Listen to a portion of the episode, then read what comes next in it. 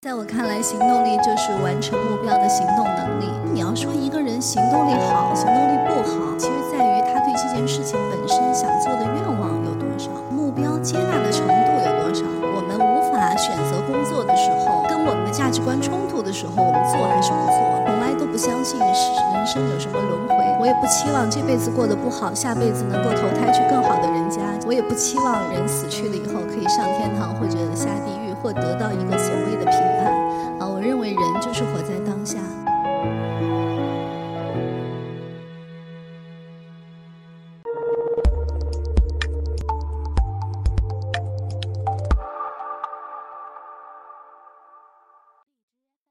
今天呢，呃，大会邀请我讲一下关于行动力。我想了想，我好像从二零一一年来到公司转型做制片人，到二零一七年的今天，啊，度过了六年的时间。那我的作品呢，就是在后面。第一部作品叫做《假如生活欺骗了你》，后面是《团圆饭》《辣妈正传》《大丈夫》《虎妈》《猫爸》《小丈夫》《女医明妃传》《胭脂》，还有今年播出的《我的前半生》，以及年底要跟大家见面的《如懿传》。我还有两个小孩儿，我儿子十四岁，我女儿九岁。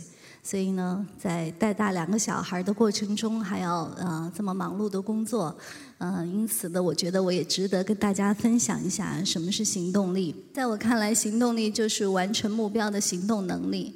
啊，以前我们会觉得一个人的行动力好，也许是他做事儿特别的利索啊，啊，这个人特别靠谱啊，那我们就觉得他的行动力很好。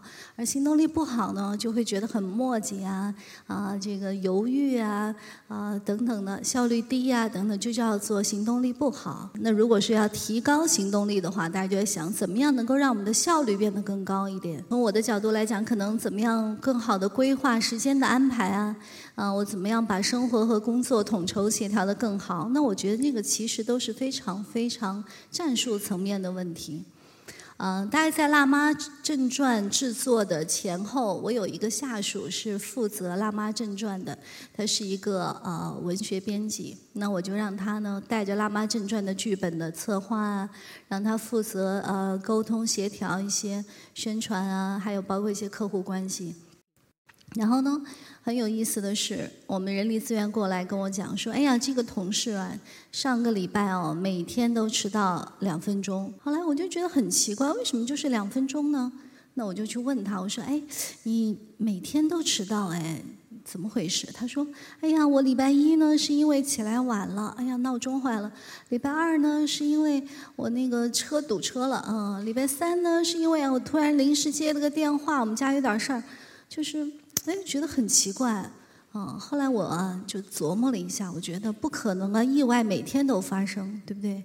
啊，我从他的角度突然想想，我说，你对这份工作是有不同的意见吗？他说，嗯，其实黄老师，我特别不喜欢你让我去做那些宣传啊，跟那种客户沟通的工作。我自己啊，最大的乐趣就是看剧本。谈剧本我就喜欢做那个剧本相关的工作，其他的所有跟人打交道的工作我都不想做。啊，我突然明白了，其实你要说一个人行动力好，行动力不好。啊，其实在于他对这件事情本身想做的愿望有多少啊。既然一个人已经用他身体的语言，他他连续不断的迟到两分钟来告诉我他有多么不想做这个事情，我绝对不勉强他。那从这件事情呢，我就联想到我们小时候也是这样的啊。想到明天要上学和明天去春游，你的状态是不一样的，你起床的时间也是不一样的。所以呢，我这点上非常非常理解。那我们要打开行动力的这么一个。呃，就是平静的话，最好的还是说要去做我们认为我们愿意做的事情。我的大学学的是俄罗斯语言文学，啊，我是学外语的，在上海外国语大学。然后我在莫斯科留学的时候呢，和我就啊很用力的打工啊，我因为我很很喜很喜欢自己一边读书一边工作挣钱啊。那么那个时候呢，他们有人给我介绍了一个工作，是做翻译。啊，我们做翻译很经常了，俄语、中文的翻译在莫斯科华人圈里有很多工作机会。那平均的价钱呢是一天五十美金。嗯，我也带过团，当过导游啊，做过各种的商务翻译。有一天呢，我们那个老板说：“哎，我们有一个客户啊，嗯，他呢要去办签证啊，呃，他呢是一个在莫斯科工作的华人，然后他想去美国驻莫斯科呃的大使馆去办美国签证，然后如果说你去帮他翻译的话，那个价钱是八十美金。”我想哇，这么厉害啊！去了以后呢，我就看到了那个中国商人。我说你办什么签证啊？他说我要去办商务。他说其实啊，我要是拿到这个商务签证啊，我就打算黑在美国了。啊，他说嗯，因为呢，我当年跑到俄罗斯来挣了一点钱，现在觉得生意不好做，我打算再用同样的方法去闯一下美国。啊，那我打算就黑在那里了。哇，这个时候，作为翻译。我当然我也劝自己了哈，这翻译嘛，你拿钱嘛，你帮人翻了就完了。可是你知道吗？就是他明明是去申请商务，然后他所有的那些那些资料其实都是道具，他其实想想要黑在那里，不是做什么生意。在想，哎，好难过，我到底翻还是不翻？那肯定要翻，但是心里的冲突就很大啊。所以我在想，一个人在做一件事情的时候，他做的事情有多大的层面上是跟他的价值观是符符合的？我们无法选择工作的时候，那么有多少事情啊？当跟我们的价值观冲突的时候，我们做还是不做？那当时的我，我觉得我没有选择，因为我去了，我就做了。啊，那么后来我在想，但凡我有选择的话，啊，那那些。应该让我说谎的那些老板要不要拒绝？当打听其他客户竞争对手的呃消息的时候，那些客户我们要不要拒绝？那这个过程中我就会非常非常的呃纠结，但是呢也会我觉得我自己还会做出一个相对当时而言比较正确的决定。所以呢，我说提高行动力，首先我们要做我们认为对的事情，让我们内心没有冲突，我们才可能更大胆的、更积极的去做。其次呢，是要做那些我们认为好的事情。我们愿意的事情，我也说过，我原来是做翻译，我学语言。我每次去翻译的时候，我都会慢慢的变成帮客户说话。我老觉得他们的逻辑是混乱的啊，我都很希望帮他们讲啊。然后呢，这个过程中我讲自己讲的越来越多，我的客人就越来越不满意。后来我才知道，其实啊，我这样的性格，我根本不适合当翻译啊。那我就后来就研究生的时候读了经济，我就考经济管理系硕士。呃，等我回国的时候呢，我开始做那个电视节目的销售，啊，我就做了很多那个买片卖片，啊，每次卖片的时候，当客户坐在我身边看着那些样片，他就摇头的时候，或者玩手机的时候，就很对于一个销售来说，内心又很纠结、很挣扎。